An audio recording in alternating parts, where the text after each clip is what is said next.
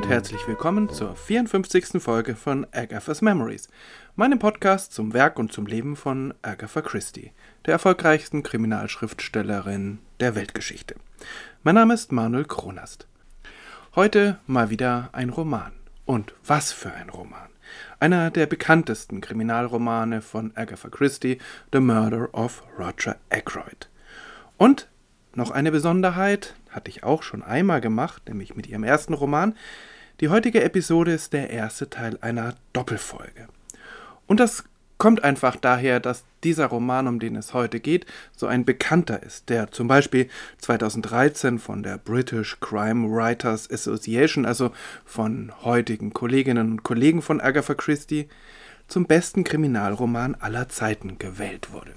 Ob das so ist, das kann jeder, jeder ja selbst entscheiden, aber es ist auf jeden Fall ein besonderes Exemplar seiner Gattung. Ein großer Teil des Ruhms dieses Romans geht auf sein Ende zurück, auf die Auflösung und die Entlarvung der schuldigen Person. Deshalb wird diese Folge spoilerfrei sein. Ich werde mich zumindest bemühen. Der zweite Teil der Doppelfolge dann, also die nächste Folge, wird genau mit dieser Auflösung beginnen und sich vor allem der Frage widmen, wo Agatha Christie im Verlauf des Romans diese Auflösung vorbereitet. Denn das kann ganz ohne Spoiler hier gesagt werden, die Autorin spielt auch in diesem Roman absolut fair, obwohl ihr damals gelegentlich das Gegenteil vorgeworfen worden war. Also heute eine spoilerfreie Folge und dann in der nächsten Folge natürlich massive Spoiler. Spoileriger geht's eigentlich gar nicht. Es ist aus heutiger Sicht schwer zu sagen, ob die Auflösung damals wirklich der Skandal war, zu dem sie heute manchmal gemacht wird. Das ist aber eigentlich nebensächlich. Denn der Roman hat viel mehr zu bieten als diese Auflösung. Der Test dafür ist ja immer, wie sich ein Roman anfühlt, wie er sich lesen lässt beim zweiten Mal. Also, wenn die Auflösung schon klar ist, die Überraschung also weg ist. Und diesen, und diesen Test besteht The Murder of Roger Ackroyd mühelos. Denn Agatha Christie ist hier von Anfang bis Ende in Bestform. Zunächst einige Worte zur Veröffentlichungsgeschichte und eine Korrektur zur letzten Folge. Eigentlich hätte ich es wissen müssen, denn bei Wikipedia sowohl in der deutschen als auch in der englischen Ausgabe steht es ganz klar, aber ich bin tatsächlich erst in den letzten Tagen drauf gestoßen. Dieser Roman wurde nämlich auf der einen Seite 1926 in Buchform veröffentlicht, auf der anderen Seite schon 1925 als Fortsetzungsroman in den London Evening News. Also schon Monate bevor The Underdog, also der, die Kurzgeschichte der letzten Folge, in den USA veröffentlicht wurde. Die britischen Leserinnen und Leser konnten also schon deutlich früher als von mir behauptet die Rückkehr Poirots aus dem Ruhestand erleben, solange sie die richtige Abendzeitung gelesen haben. Agatha Christie schreibt in ihrer Autobiografie, dass sie die Grundidee zum Plot dieses Romans aus zwei unterschiedlichen Richtungen bekam, nämlich von ihrem Schwager James Watts und von Lord Louis Mountbatten. Besonders Lord Mountbatten war später sehr stolz darauf und hat die Autorin mehrmals in Briefen darauf hingewiesen, aber man muss natürlich sagen, dass so gut die Idee auch gewesen sein mag, die wenigsten Kriminalschriftstellerinnen oder Schriftsteller hätten sie so durchziehen können. Also der Hauptverdienst gebührt natürlich der Autorin. 1926 war The Murder of Roger Ackroyd übrigens auch das erste Buch Agatha Christie's für ihren neuen Verlag, für den Collins Verlag.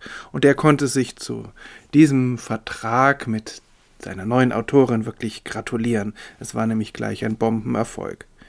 Agatha Christie wird bis zu ihrem Tod beim Collins Verlag bleiben und mit dem Verleger Sir William Collins verbindet sie eine lebenslange Freundschaft. 1928 wird der Roman ins Deutsche übersetzt, der Titel lautet Roger Ackroyd und sein Mörder.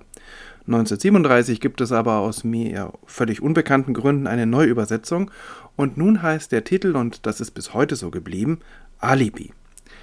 Auf den ersten Blick ist das ein völlig nichtssagender Titel, schließlich könnten wahrscheinlich 99 Prozent aller Kriminalromane so genannt werden, denn irgendwie geht es immer um irgendwelche Alibis. Der Titel ist aber trotzdem nicht ganz an den Haaren herbeigezogen, denn der Roman wurde als erstes von Agathas Werken in ein Bühnenstück umgewandelt. 1928 hatte es am Prince of Wales Theatre Premiere, der Titel Alibi. Den Poirot spielte damals übrigens Charles Lawton. Zahlreiche weitere Bühnenstücke, Hörspiele, Verfilmungen des Romans folgten. Mit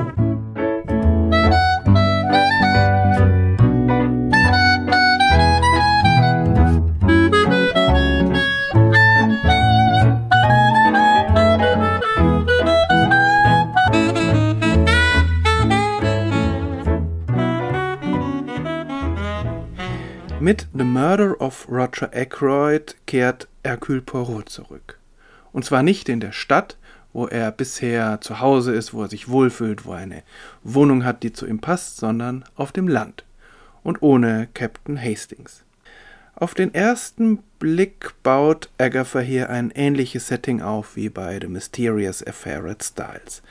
Eine Familie mit verzweigten Verwandtschaftsverhältnissen, in der nicht alles so ist, wie es scheint. Ein Setting, das Agatha Christie zeitlebens immer wieder variieren und mit neuen Facetten bereichern wird. Allerdings erweitert sie es hier um ein zweites Setting, das ebenso ihr Markenzeichen werden wird, das englische Dorf. Sie baut dieses Dorf auf wie eine Ellipse mit zwei Brennpunkten, auch das macht sie häufiger, hier das Herrenhaus als einflussreicher Faktor im Dorfleben und dort die Dorfgemeinschaft, die sich um wenige Personen gruppiert und dem Herrenhaus gleichzeitig distanziert und sehnsüchtig gegenübersteht. Dieser erweiterte Blickpunkt, also nicht nur die weit verzweigte, komplexe Familie, sondern auch das Dorfleben, das macht den Roman interessanter und irgendwie auch realistischer als The Mysterious Affair at Styles, der erste Roman, der Debütroman von Agatha Christie, ist zwar ein wunderbarer Roman, aber wirkt an manchen Stellen doch wie ein konstruiertes Kammerspiel. Nebenher gibt diese Erweiterung Agatha Christie die Gelegenheit, noch weitere faszinierende Charaktere zu erschaffen. Hercule Poirot ist nicht zu Besuch, etwa in den Ferien in diesem kleinen Ort, sondern er ist dorthin gezogen. Er hatte das Gefühl, dass nach der Verhinderung der Weltverschwörung der Big Four nichts mehr kommen könnte und er hat sich in den Ruhestand zurückgezogen. Das wird ja am Ende von The Big Four auch gesagt. Aber er hat sich für den Ruhestand auch eine Aufgabe vorgenommen, nämlich Gemüse zu züchten. Ein wenig ist das vielleicht auch eine Anspielung an Sherlock Holmes, der sich auch aufs Land zurückzieht im Ruhestand, um Bienen zu züchten. In der deutschen Übersetzung ist davon die Rede, dass Poirot Kürbisse züchtet. Das ist zwar nicht korrekt, aber vielleicht die einzig mögliche Übersetzung, denn hinter der ganzen Angelegenheit steckt eine Eigenart der Briten, die sich sehr schwer übertragen lässt. Poirot züchtet Vegetable Marrows, nicht Pumpkins, was Kürbisse wären. Vegetable Marrows sehen eher aus wie gigantische Zucchinis, genauer gesagt sind sie eine reife Variante der Zucchinis. Das ist im Grunde eine Nebensächlichkeit, allerdings geben sie der ganzen Angelegenheit eine feine Ironie. Poirot sieht ja so fremdländisch aus und benimmt sich auch so, das geht bis hinein in seiner Sprache, wo er immer noch nach all den Jahren nicht immer die richtigen Worte findet. Und so wird er von vielen Engländerinnen und Engländern nicht ernst genommen. In diesem Roman wird er zum Beispiel, als noch nichts über seine wahre Profession bekannt ist, für einen Friseur im Ruhestand gehalten. Ausgerechnet er lässt sich nun auf eine urenglische Sitte ein, nämlich die Züchtung von Gemüse zu Wettbewerbszwecken. Denn das passierte zur damaligen Zeit vor allem mit Vegetable Marrows. Im Grunde konnte das nicht gut gehen. Nicht, dass Poirot nicht erfolgreich wäre, es gelingen ihm gewaltige Exemplare, aber als lebendige Kreaturen widersetzen sich die Vegetable Marrows seinem Sinn für Ordnung und Präzision. Das hat zur Folge, dass der nichtsahnende Dorfarzt äh, den, im dritten Kapitel fast ein gigantisches Gemüse an den Kopf geknallt bekommt, weil Poirot so erbost darüber ist, dass sich die Vegetable Marrows so penetrant seinem Willen widersetzen. So lernen Dr. Shepard, der Ich-Erzähler, und Hercule Poirot einander kennen. Denn Captain Hastings ist ja nicht da. Es wird oft von ihm gesprochen und Poirot vermisst ihn auch. Das drückt er mehrmals aus, manchmal äh, nicht auf besonders schmeichelhafte Weise. Aber äh, Captain Hastings hat ja geheiratet und ist nach Argentinien gezogen. Hercule Poirot ist also sozusagen ohne Watson. Er denkt ja, er braucht das nicht, weil er ja im Ruhestand ist und gar keine Fälle mehr löst. Aber nun in diesem Roman bekommt er es mit einem neuen Fall zu tun und ähm, dann bekommt er auch einen, eine Art Dr. Watson dazu, nämlich Dr. Shepard. Dr. Shepard hat mit Arthur Hastings einiges gemeinsam, wie die Bewunderung schöner Frauen und einen gewissen Wagemut in Finanzdingen. Allerdings ist er eine deutlich reifere Persönlichkeit. Sein Blick auf die Welt ist viel weniger spontan und naiv, er ist ne, im Gegenteil von einem gewissen Sarkasmus durchzogen. Er hat viel erlebt und auch manche Enttäuschungen, und das merkt man ihm deutlich an. Und auch seine Erfahrungen als Arzt zwingen ihn ja zu einem realistischeren Blick und ein wenig beschäftigt es ihn außerdem, dass er in seinen mittleren Jahren immer noch als Dorfarzt in der englischen Provinz festhängt. Die englische Provinz ist in diesem Fall das Dorf King's Abbot, fast eine Vorform von St. Mary Mead, wo bekanntlich Miss Marple wohnt. Ein Mikrokosmos auf den ersten Blick sehr idyllisch, auf den zweiten ist dort wenig, wie es scheint. Wie ich schon sagte, eine Ellipse mit zwei Brennpunkten. Auf der einen Seite das Herrenhaus Fernley Park, wo Roger Ackroyd residiert und wo auch die Mehrzahl, ja eigentlich alle Verdächtige dann auch ähm, in irgendeiner Weise damit verbunden sind. Der andere Brennpunkt ist das Dorf und in dessen Mittelpunkt steht nicht etwa der Pfarrer oder irgendein Bürgermeister, sondern Caroline Shepard, die Schwester des Arztes, die ein Netz aus Kontakten und Informationen spannt. Caroline Shepard wirkt fast wie eine Vorform von Miss Marple, nur ohne deren detektivisches Gespür. Weil wir Dorf und Herrenhaus durch die Brille Dr. Shepards sehen, ist der Blick gelegentlich etwas zynisch, manchmal auch resigniert. Ein Beispiel dafür? Able-bodied men are apt to leave the place early in life, but we are rich in unmarried ladies and retired military officers. Our hobbies and recreations can be summed up in one word Gossip. Gesunde und kräftige Männer sind geneigt, diesen Ort früh in ihrem Leben zu verlassen. Aber wir sind reich an unverheirateten Damen und Offizieren im Ruhestand. Unsere Hobbys und Freizeitbeschäftigungen können in einem Wort zusammengefasst werden. Klatsch. Der titelgebende Mord steht nicht am Anfang des Romans, aber der beginnt trotzdem mit einem Todesfall. Der erste Absatz. Mrs. Ferrars died on the night of the 16th to 17th September, a Thursday. I was sent for at eight o'clock on the morning of Friday the 17th. There was nothing to be done. She had been dead some hours. Mrs. Ferrars starb in der Nacht vom 16. zum 17. September. Es war ein Donnerstag. Ich wurde um 8 Uhr am Morgen des Freitags des 17. gerufen. Ich konnte nichts mehr tun, sie war schon einige Stunden tot.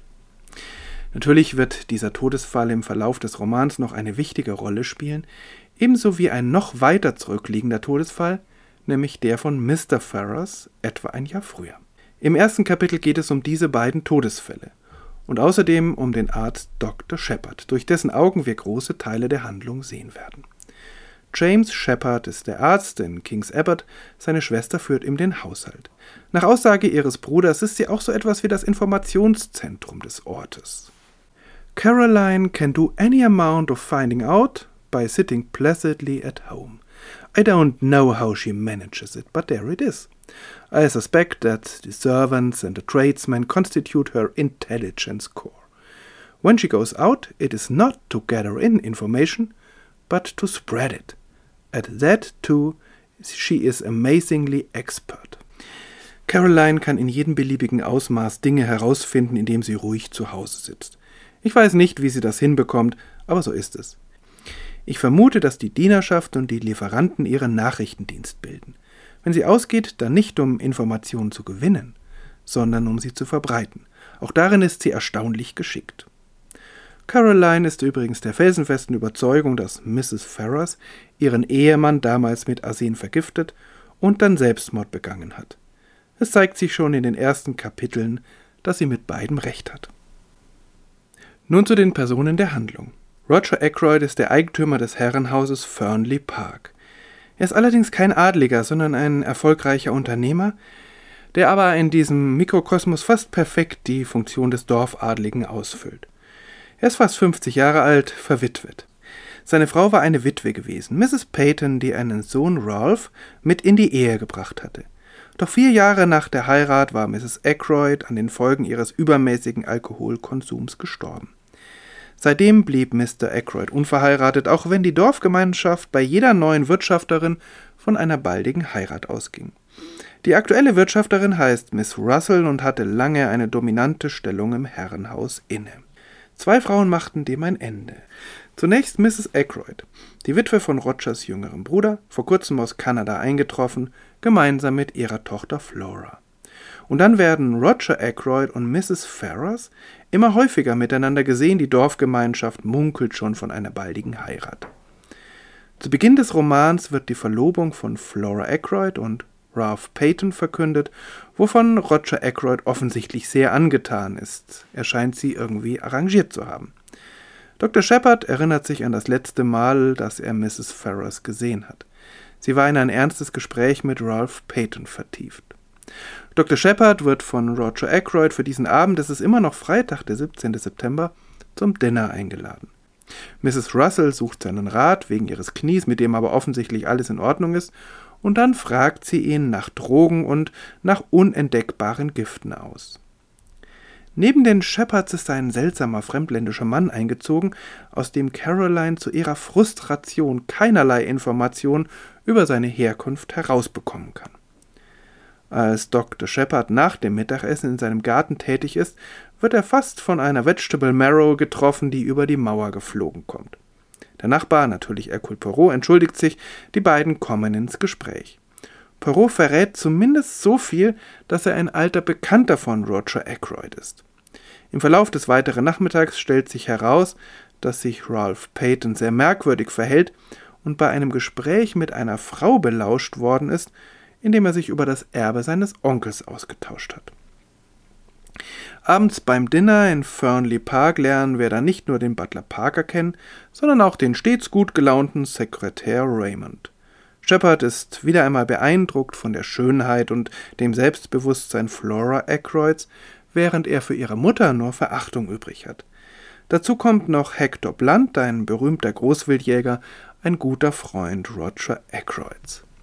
Damit ist das Tableau fast komplett. Und wie so oft bei Agatha Christie verliert man zumindest am Anfang leicht den Überblick. Aber das ändert sich sehr bald, weil sie alle sehr unterschiedlich sind und weil Agatha Christie sehr klar in ihrer Figurendarstellung und in ihrer Figurenentwicklung ist. Nach dem Essen ziehen sich Aykroyd und Mr. Shepard in das Arbeitszimmer zurück. Aykroyd verrät, dass er eigentlich Mrs. Ferrars heiraten wollte. Dann hat sie ihm aber kurz vor ihrem Tod gestanden, dass sie tatsächlich ihren Ehemann vergiftet hat. Der hatte sie sehr schlecht behandelt und außerdem hatte sie sich in Roger Ackroyd verliebt und so hat sie seinem Leben kurzerhand ein Ende gesetzt. Das ist nun ein Jahr her und seit Monaten sei sie erpresst worden und dem Ende ihrer Kräfte nah. Es liegt also nahe, dass sie tatsächlich Selbstmord begangen hat. Zu diesem Zeitpunkt der Unterhaltung zwischen Roger Ackroyd und Dr. Shepard kommt die Abendpost mit einem Brief Mrs. Ferrars. Roger Ackroyd liest vor, dass sie sich nun entschlossen habe, ihm den Namen des Erpressers oder der Erpresserin mitzuteilen, aber er will den Brief alleine lesen und bittet deshalb Dr. Shepard zu gehen. All dessen Bemühungen, ihn umzustimmen, scheitern. Dr. Shepard verlässt das Herrenhaus und kehrt nach Hause zurück. Auf dem Rückweg begegnet er einem Fremden, der ihn fragt, ob das da drüben Fernley Park sei. Irgendwie kommt er dem Doktor bekannt vor. Spät am gleichen Abend wird er telefonisch wieder nach Fernley Park gerufen. Roger Ackroyd ist ermordet aufgefunden worden.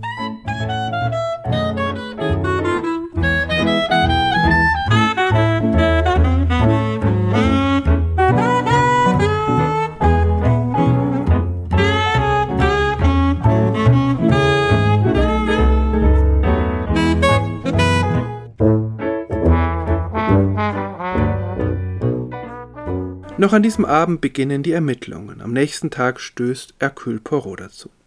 Flora Aykroyd ist hier die treibende Kraft. Sie möchte die Wahrheit herausfinden und wenn es bedeuten sollte, dass ihr Verlobter Ralph der Schuldige sein sollte. Denn der hat sich in den letzten Tagen etwas seltsam verhalten und ist außerdem im Moment nicht aufzufinden. Die ermittelnden Polizeibeamten sind zunächst nicht besonders begeistert von der Mithilfe des Amateurdetektivs, so bekannt und berühmt er auch sein mag.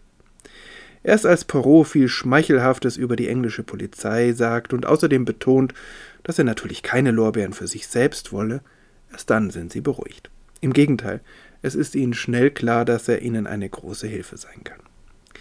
Die Ermittlungen konzentrieren sich natürlich auf die kurze Zeit zwischen dem Besuch des Arztes und seiner Rückkehr nach Fernley Park, also ungefähr eineinhalb Stunden.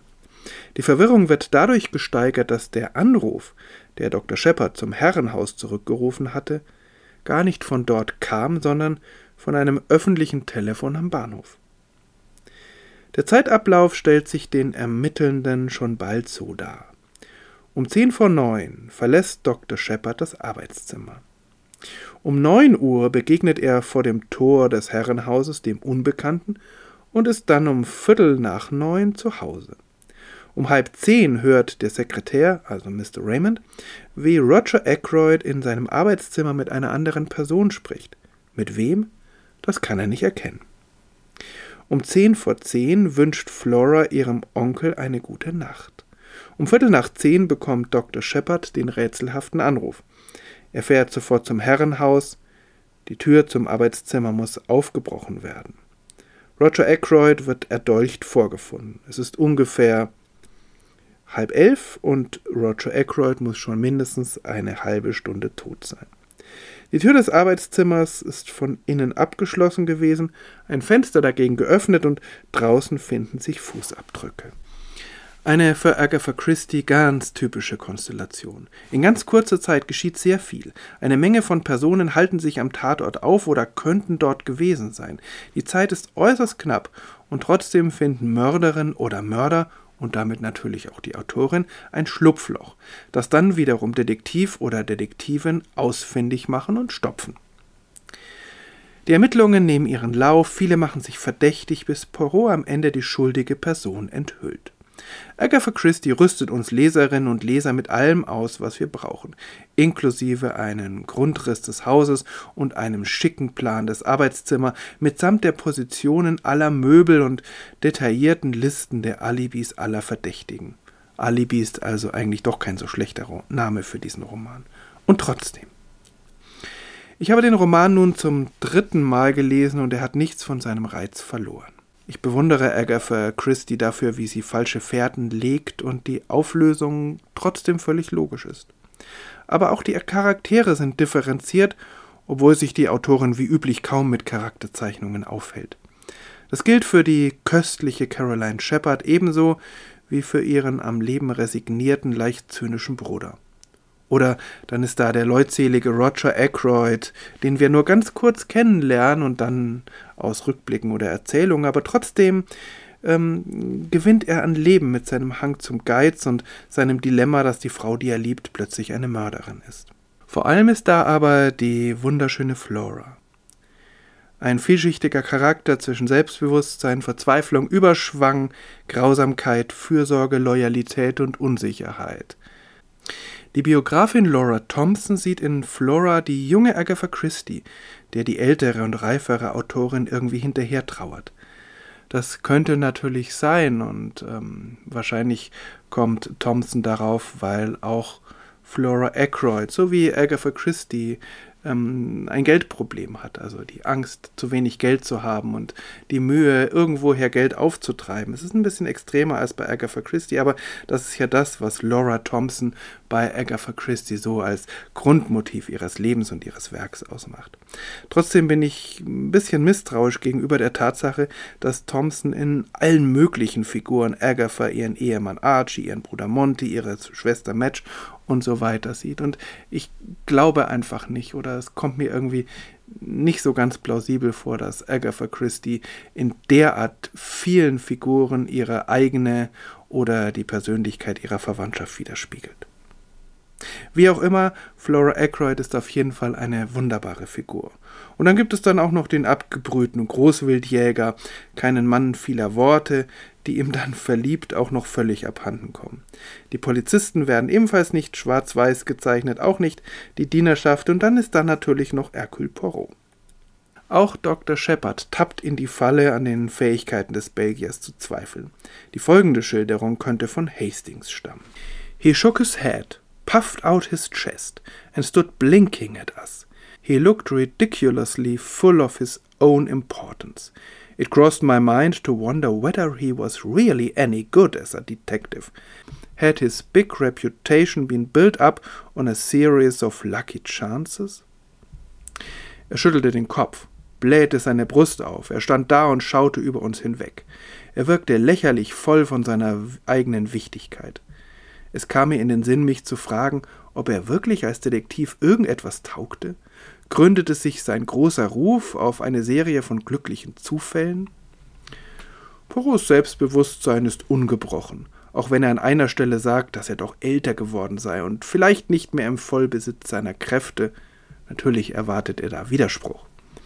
Und ebenso wie in The Underdog schlägt er sich mit etwas herum, was er weibliche Intuition nennt und was in seinen späten Fällen zum Dauerstreitthema mit der Kriminalschriftstellerin Ariane Oliver werden wird. Hier drückte es so aus. Le femme, generalized Poirot. They are marvelous. They invent a facet, and by miracle they are right. Not that it is that really. Women observe subconsciously a thousand little details without knowing that they are doing so. Their subconscious mind adds these little things together and they call the result intuition. Me, I am very skilled in psychology. I know these things. Die Frauen, verallgemeinerte Poirot, sie sind wunderbar. Sie erfinden willkürlich, und durch ein Wunder haben sie recht obwohl es das eigentlich nicht ist. Frauen beobachten unbewusst tausende kleiner Details, ohne zu wissen, dass sie das tun. Ihr Unterbewusstsein fügt diese kleinen Dinge zusammen und sie nennen das Ergebnis Intuition. Ich, ich bin sehr geschickt in Psychologie. Ich weiß diese Dinge. Perrault hat im Allgemeinen von der Intelligenz der Frauen eine höhere Meinung als von der Intelligenz der Männer. Er allerdings schwebt natürlich über Frauen und Männern. Als vorletztes. Auch in diesem Roman verbirgt sich hinter all den Irrungen und Wirrungen ein Hauptthema Agathas Kommunikation bzw. deren Misslingen. Viele der falschen Fährten und manche der Verletzungen, die sich die handelnden Personen zufügen, wären durch rechtzeitiges Reden und Zuhören gar nicht zustande gekommen. Und Agatha Christie ist eine Meisterin, die verschiedenen Kommunikationsformen in ihren Eigenarten einzusetzen. Die schriftliche, etwa durch Briefe, die mündliche oder die nonverbale. Poirot wiederum ist ein Meister darin, all diesen Kommunikationsformen ihr Recht zu geben und sie zu entschlüsseln. Und als letztes, immer wieder schildert Agatha Christie sozusagen im Vorübergehen die gesellschaftlichen Vergnügungen ihrer Zeit. Das fügt unserem Lesevergnügen einen interessanten Aspekt hinzu, lässt uns aber andererseits manchmal etwas ratlos zurück denn auf diese Weise bleiben uns Dinge völlig unklar, die den Zeitgenossen Agathas völlig klar sind. So heißt hier ein Kapitel An Evening at Mahjong, ein Abend beim Mahjong. Mahjong in seiner chinesischen Variante erlebte in den 20ern in England und in den USA einen absoluten Boom, der dann aber ziemlich abrupt wieder abflaute. Die anderen Modespiele dieser Zeit wie Monopoly oder Scrabble sind uns heute viel geläufiger.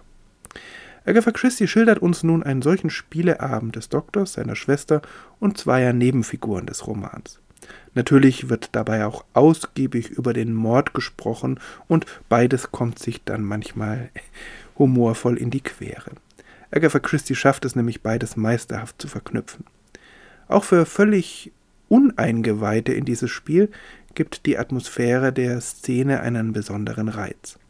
Ich habe sie zum Anlass genommen, mich mal näher mit dem Spiel zu beschäftigen, das so ganz anders ist als das Solitär Mahjong, das es in zahllosen Apps für Tablets, Smartphones oder Computer gibt. Vergleichbar sind nur die Spielsteine mit ihren Symbolen. Ich hatte natürlich die Frage, ob der Spielfortgang oder diese Anspielungen auf das Spiel irgendetwas zum Ermittlungsfortschritt beitragen, ob wir sozusagen etwas verpassen, wenn wir das Spiel nicht kennen. Das kann ich gleich vorausschicken, ist meiner Ansicht nach nicht der Fall. Und trotzdem ist es gar nicht schlecht, vielleicht etwas mehr zu wissen über dieses Spiel, vor allem über die Begriffe, die da gebraucht werden. Und deshalb einige kurze Erläuterungen zum 16. Kapitel dieses Romans. Keine Spielanleitung, das würde zu weit führen und sie kann auch mühelos über Wikipedia oder sonst im Internet gefunden werden. Gleich zu Beginn, das Kapitel ist köstlich, weil es die Eigenarten der Personen auch durch ihre Spielweise karikiert. Zwei Gestalten prallen hier aufeinander, die in Agatha Christie's Werken immer wieder auftauchen, aber hier sozusagen zum ersten Mal eingeführt werden. Zunächst die ältere Dame, Caroline ist acht Jahre älter als ihr Bruder. Die ältere Dame, die im Mittelpunkt eines Informationsnetzwerks in einem kleinen Dorf sitzt und ebenso scharfsinnig wie spitzzüngig die Menschen der Dorfgesellschaft kommentiert. Miss Marple ist nur ein zugegebenermaßen herausragendes Beispiel für diese Gestalt. Und dann der pensionierte Offizier, aus Indien oder sonst wo aus dem britischen Empire, der bei jeder Gelegenheit ausführlich über seine Militärzeit referiert, was erstens langweilig und zweitens größtenteils erfunden ist. Die Spielsteine des Mahjong, wahrscheinlich in diesem Fall 136, werden in der Mitte des Tisches verdeckt ausgebreitet und gemischt. Washing the tiles, also ähm, die Spielsteine waschen, nennt der Colonel das, jeder der vier Spielerinnen und Spieler baut vor sich mit einem Viertel der Steine eine Mauer. Die vier Mauern schließen aneinander an, sodass ein Quadrat entsteht. Von diesem Quadrat werden die Spielsteine dann gezogen, ebenso von den Steinen, die andere Spieler in der Mitte abgelegt haben. Alle Spielerinnen und Spieler versuchen Figuren zu bilden. Paare, Drillinge, genannt Pong oder Pang, Vierlinge, Kong oder Reihen, Chao und aus diesen Figuren ergibt sich dann ein Bild. Und äh, eine bestimmte Art von Bild berechtigt dann dazu, Mahjong zu rufen. Dann ist die Runde zu Ende und es wird gewertet. Die Grundfarben, englisch Suits, sind Bambus, Kreis, Circle und Zahl, Character. Jeweils in den Zahlen 1 bis 9. Außerdem gibt es die Trumpffarben oder Honors, nämlich Winde und Drachen. Und schließlich dann noch Hauptfarben Bonus-Tiles, nämlich vier Blumen und vier Jahreszeiten, die in manchen Varianten fehlen und die auch hier an diesem Spieleabend offensichtlich keine Rolle spielen. Überhaupt gab und gibt es viele Varianten und das wird auch als Grund angegeben, warum das Spiel dann plötzlich nicht mehr so beliebt war. Es hat einfach keiner mehr durchgeblickt, welche Varianten man gerade so spielen kann. Das führt außerdem auch zu dem Streit zwischen Caroline und Miss Gannett, ob es nun Chi oder Chao heißt. Jeder Spieler hat übrigens eine Windrichtung, die in jeder Runde wechselt. Ostwind beginnt jeweils. Wenn jemand Pong oder Pang ruft, dann vervollständigt er oder sie einen Vierling. An Pang bedeutet ein Irrtum, was Miss Gannett laufend passiert. Je nachdem, von wo die Steine genommen werden, aus denen die Figuren dann gebildet werden, handelt es sich zum Beispiel um einen verdeckten oder einen offenen Kong. All das spielt bei der Abrechnung eine Rolle, die deshalb sehr kompliziert ist und Caroline gelingt sie offensichtlich äh, öfter nicht ganz korrekt, ob absichtlich oder unabsichtlich, bleibt offen. Einfache Chows geben gar keine Punkte, deshalb nörgelt Caroline an Miss Gannets Spielweise herum, die stark auf Chows setzt. So viel also ganz kurz zu einigen Begrifflichkeiten. Sie tragen nicht wirklich viel zum Verständnis bei, beziehungsweise sie führen nicht wirklich weiter, was äh, die Handlung betrifft, aber so ist man zumindest nicht ganz so unwissend und hat das Gefühl, irgendetwas Entscheidendes zu verpassen. Nun aber zurück zum Buch und zu einem Fazit. Starke Charaktere, ein ausgeklügelter Mordplan mit hohem Risiko, ein Hercule Poirot, der im Vollbesitz seiner kleinen grauen Zellen ist und nebenher noch zwei Liebende zueinander führt. Und eine sehr gelungene Irreführung der allermeisten Leserinnen und Leser bei gleichzeitig absoluter Fairness. Der Ruf des Meisterwerks besteht zu Recht, finde ich. Von mir deshalb eine unbedingte Leseempfehlung. Und wie angekündigt, widmet sich die nächste Folge noch einmal diesem Roman und besonders dieser hohen Kunst der Irreführung. Für dieses Mal vielen Dank fürs Zuhören, für Downloads und Abos und bis zum nächsten Mal. Alles Gute.